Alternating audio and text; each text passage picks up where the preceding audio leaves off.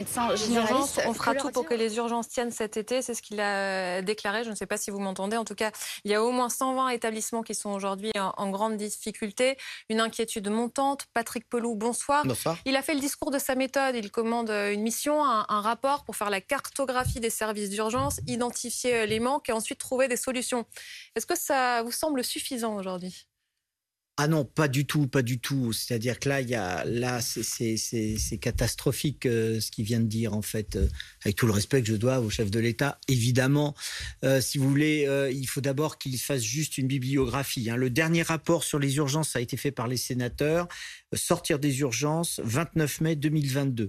Ça fait suite à un rapport qui avait été fait par le député Meunier, d'ailleurs aidé par le vice-président de SAMU Urgence de France, refondation des urgences le 23 décembre 2019. Vous voyez, des rapports, on en a plein les armoires.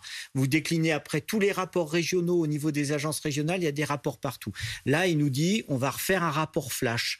Bon, on sait en gros ce qu'ils vont dire. Ils gagnent du temps. Quand, on, quand votre collègue lui dit, mais alors qu'est-ce qui se passe pour les urgences cet été? Et c'est pas que les urgences, c'est l'hôpital. Va falloir. Cette crise n'est pas que la crise des urgences. Vous avez 20% des lits euh, des unités neurovasculaires qui sont fermés. Par exemple, la chirurgie publique s'est cassé la figure après le Covid parce que les chirurgiens, comme ils opéraient pas, bah ils sont finalement partis dans les cliniques privées. Vous avez la psychiatrie qui sait, vous avez un appel des psychiatres là qui est vraiment euh, hum incroyable avec un problème absolument majeur. Je, pourrais vous en faire euh, des heures, on n'a pas trop le temps, mais là, ça ne répond pas aux inquiétudes. Quand on lui dit, mais il y a un problème sur. Il répond en termes d'immobilier. Ça, ne sert à rien. Ce qu'il y a, c'est l'attractivité, c'est d'abord les salaires. Il faut augmenter les salaires, augmenter la rémunération pour les médecins, les praticiens hospitaliers pour, qui font le travail de nuit. C'est ça l'attractivité.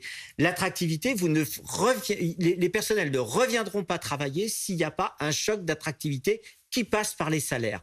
Et puis, évidemment, là, les exemples qu'il donne sur la permanence de soins, je, suis désolé, il ne parle pas des, des sujets qui fâchent, mais c'est que tout le monde se consacre à la permanence de soins, pas que les urgences. On est devenu la variable d'ajustement de tous les dysfonctionnements du système, médicaux, psychologiques, sociaux, puisque même les services sociaux nous envoient les, les, gens qu'on ne peut pas forcément maintenir à domicile. Donc d'un coup, on est devenu, il, ne répond pas, il, il, ne mesure pas. Alors sans doute que mon ami François Braun va faire son rapport, mais il vient de lui dire rapport au 1er juillet mais l'été aura commencé. On va se retrouver avec des embouteillages monstres au niveau des urgences. Et si pour peu, que, hélas, nous ayons une canicule, je ne sais pas comment on va faire. Vous comprenez? On ne sait pas, il y a certains soirs, on ne sait pas où mettre les infarctus du myocarde. C'est ça la réalité du quotidien. Est-ce que le problème est bien identifié et, quel est-il vraiment? Manque de personnel, personnel insuffisamment rémunéré pour ceux qui restent, des conditions de travail qui sont très difficiles? C'est ça.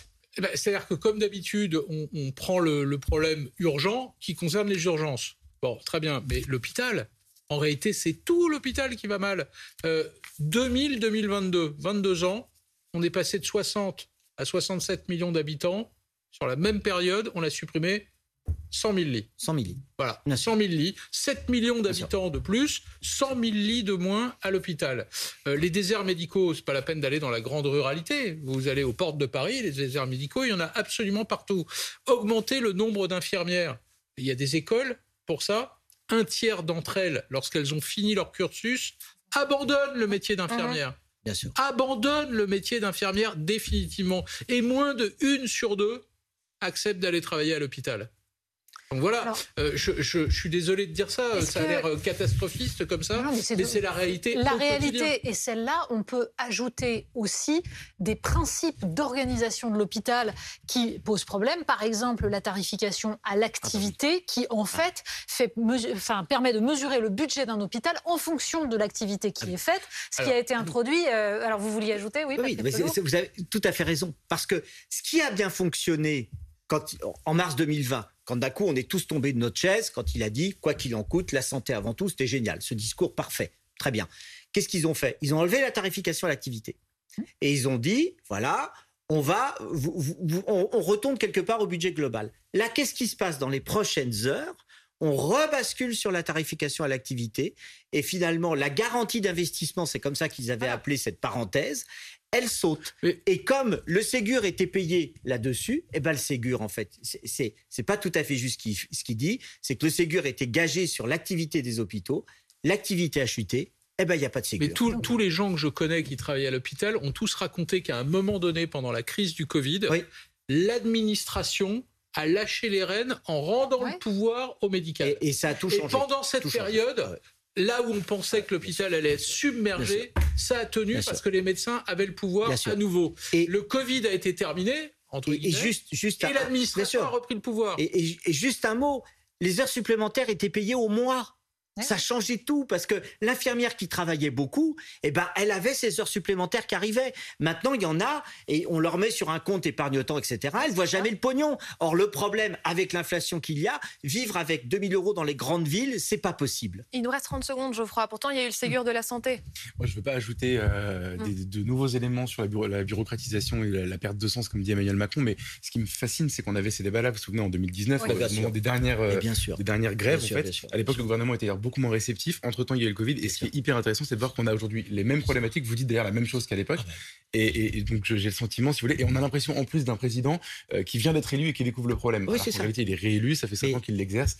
Et donc, tout ça est un peu euh, désespérant. Et c'est Clémenceau qui disait si vous voulez enterrer un problème, faites une commission. Vous voyez? Et donc là, c'est pour nous faire taire, mais, mais on n'a pas à se taire parce que les problèmes, c'est même pas pour moi que je parle, c'est pour mes malades, c'est pour les gens et les familles qui nous regardent, où la situation va être effroyable. Merci beaucoup d'être venu nous voir. À demain, 20h, À demain,